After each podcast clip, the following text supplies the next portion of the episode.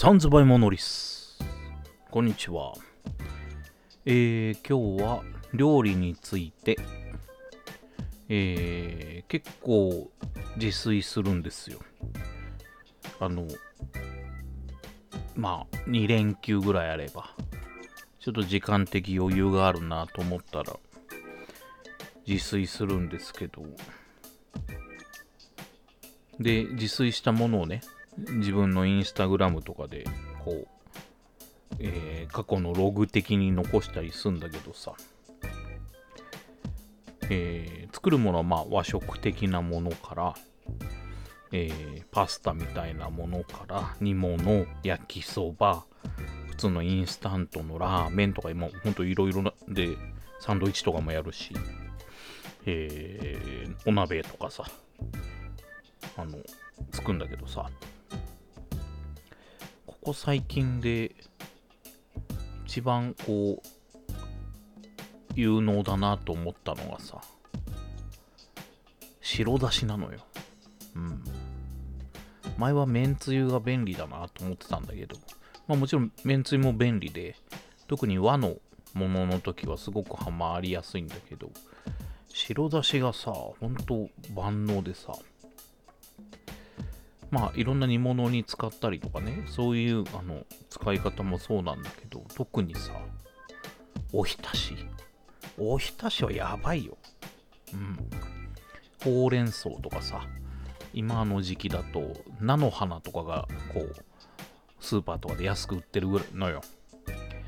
えー、菜の花小松菜ほうれん草、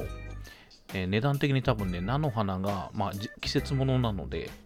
100円するしないぐらいの値段で買える。えー、小松菜は通年野菜なので比較的、えー、値段のブレが少ないけどそれでも100いくらとか。ほうれん草は高い時はま200円ぐらいするけどぐらいのものよ。で普通のおひたしってさえー、まあ茹でるだけよ言ったら、うん、あんま茹ですぎるとくたくたになりすぎて美味しくないから。えー、茎の方から茹でてね、えー、いい感じになったところで、えー、絞って、切って、まあ、鰹節とかかけて食べるじゃない。で、大概おそらく醤油とかさ、だし醤油だと思うの。食べるとすればね。そう。だけど、白だしを水で薄めて、どれぐらいだろうな。まあ、適度に、多分ね、白だしって、えー、決まった形がなくて、多分、塩の濃さとかがね、塩味が、えー、白だしの種類によって結構違うから、それはこう、買った白だしで自分で調整すりゃいいんだけど、お水ね、お水でただ白だしを割るだけ。それを、ちょっと、えー、おひたし、だからもう浸されるぐらい、ちょっと浸かる感じで、えー、入れると、うまいよ、これ。うん。おじさん好みの味ではあるけど、これは、あのね、茹でて水で割った白だし入れるだけだから、あの、劇的に簡単なんだけど、うん、あの、出来上がるものがちょっとこう、上等な感じがすんのよ。和食の中でも。うん。素材の味を追求しましたみたいな。全然追求してないんだけどね。うん。いや、ほんとこれはね、ここ最近の調味料で万能だなと思って、いろんなところで使えるし、で、煮物とかに書いて、こう、パッて使うと、ちょっと単調な煮物の味になりすぎるから、俺あんま使わないんだけど、うん、白だしのほうれん草のおひたしとか、うん、まいね。こう、適度なえぐみがね、こう、丸くなって、えー、食べやすくなるの。で、味の調整が可能だから自分の好みの塩加減できるし、うん。結構、前まではね、えー、まあ、ほうれん草とか緑系の野菜は葉物？ほうれん草とか小松菜とかはナムルにすることが多かったのよ。うん、ナムルって、えー、あの、韓国の、あ、なんつうのあれ、韓国料理の野菜、うん、あれって要は茹でてさ、えー、途中までおひたしと一緒で茹でて茹でたものを冷まさずにそのままごま油と塩をベースに基本の味付けつけてあとはまあ、えー、ごま振ったりとか、えー、まあ塩だけじゃなくてそこに、えー、何？本だしみたいなあのかつおだしの顆粒入れたりとかさ味の素とか入れてこう、えー、幅を出したりとかするんだけど味に。そういうのもやってたんだけどまあそれもあの食べるし美味しいんだけどうんあのナムルももちろん変わらず美味しいんだけど、白だしの方が塩じゃなくてだしの味が強く出るからおひだしうんなんかこう自分の年齢を考えると、ま、もう50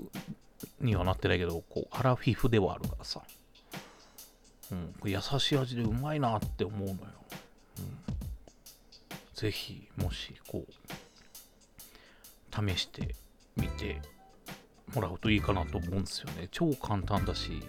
失敗おそらくないんだと思うんだよね。おひたし、うん、おひたしの唯一の失敗があるとすれば多分、えー、茹ですぎだと思うのよ。うん、茹ですぎると本当に葉っぱの部分がぐちゃってなって本当美味しくなくなったりとかは、特にほうれん草はそうなりがちだから、そこはちょっと注意が必要かもしれないけど、うん、でも相当簡単な料理だからね。で、そう。インスタとかでさ、料理結構あげてたからさ、コメントもらってさ、うん。なんか、料理しないんだけど、どういう風に考えてんのか知りたいみたいな感じのことだったからさ。料理って要はさ、あの、難しいことわかんないけど、調味料にどういう役割をさせて、えー、使う食材にどういう役割をさせるかじゃない。うん。塩で味付けるのか、えー、醤油で味付けるのか、えー、もうちょっと野菜とかの旨味を出すのか、野菜とかの旨味を期待せず、コンソメの顆粒みたいなのを使うのかとかさ、うん。それはいろいろではあるんだけど、その役割を知って、その役割の組み合わせるだけではあるからさ。うん。甘みを出すのに砂糖を使った方がいいのか、みりんを使った方がいいのかとかさ。お酒を入れるとどうなるかとかさ。うん、ちょっと炒め物にお酢をかけると、酢が飛んだ時にすごくまとまるとかさ。えー、味のコクを出すのに、ケチャップとかさ。洋風だとね。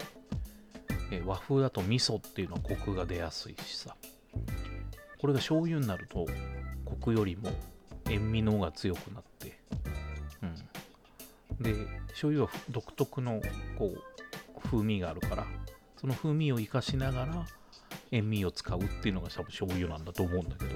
味噌はどちらかというとその奥の方にあるコクみたいのを演出するのはすごく得意で。それはケチャップもそうで。あのトマトのさ缶詰とかのペースト？あのままだと味気なかったりちょっと酸味が強かったりするけどちょっと火入れた時に、えー、ケチャップをプリッと回して入れると味のこうまとまり感が出るとか生姜のチューブ入れるけ、えーしょうえー、ニンニクのチューブ入れるとかでもさ、うん、香りと味とかのこう役割をどうするかで、まあ、合わせるといろんな感じになって美味しいんだよ、うん、それが料理だと思ってるんですけど、うん、だからあのしっかりこう何か決まった料理を料理名があるような料理を作ることはほとんどないから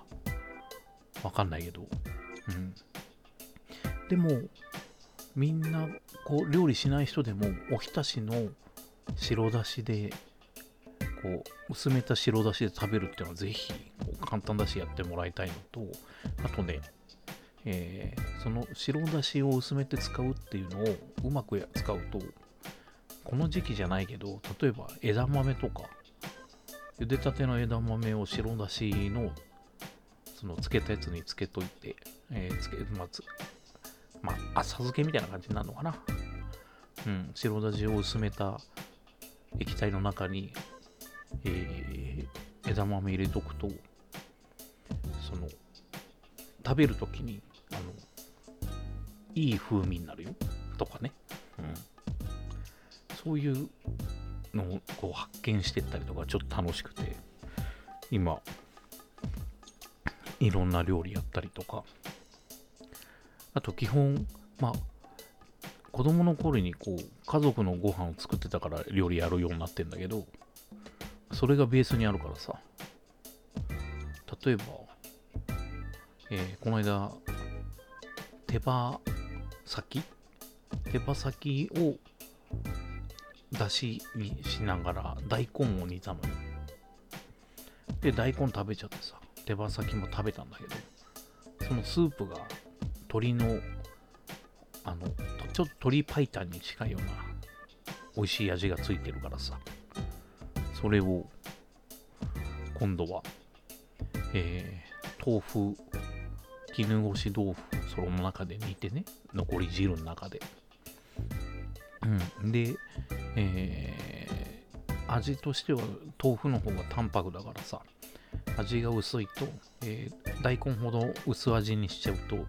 パンチがないから少しめんつゆだったかな？入れて味にこう強みを強さを出してでそのままだとかなり優しい味になるから、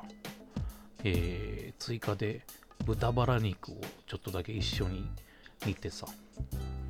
うするともうチキンのスープで豚の味も加わってあの凝縮された鍋のスープみたいので豆腐食ってるみたいなさ肉豆腐ができるわけ、そういうなんつうのこうえー、ダーマ神殿で職業を変えるようなさ、うん、料理の楽しみ方もあったりしてはいこれは休みは2日じゃ足りねえぜって気分になったりするんだけどうんまあまあちょっと長くなっちゃいましたけどうん、白だしを水で割って葉物を食べるっていうのはぜひね、やってもらいたいですね。おひたしが向いてます。